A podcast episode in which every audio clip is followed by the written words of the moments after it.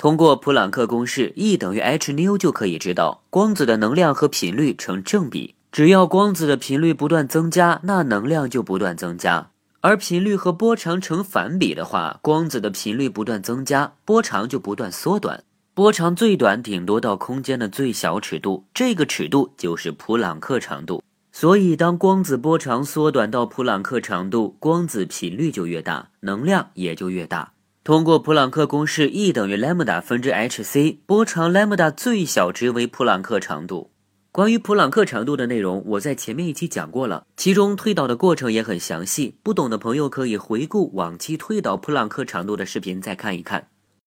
光子的能量的表达式是 E 等于 lambda 分之 h c，普朗克长度是根号下 c 的三次方分之 h bar j。当光子波长为普朗克长度时，将其代入。这里面普朗克常数 h 等于二派 h bar，代入后 E 等于二派根号下 g 分之 h bar c 的五次方。这就是光子能量最大时的值。此能量下的温度，也就是温度的上限，也就是普朗克温度。由于麦克斯韦和玻尔兹曼的贡献，我们可以得出能量和温度之间具体的线性关系。能量等于玻尔兹曼常数 k 乘以温度，所以此时普朗克温度就是这一能量除以玻尔兹曼常数 k，得到的结果就是二派根号下 g k 方分之 h bar c 的五次方。这里面约化普朗克常数 h bar、光速 c、万有引力常数 g、玻尔兹曼常数 k 都是基础物理常数，普朗克温度则是自然单位制中的普朗克单位。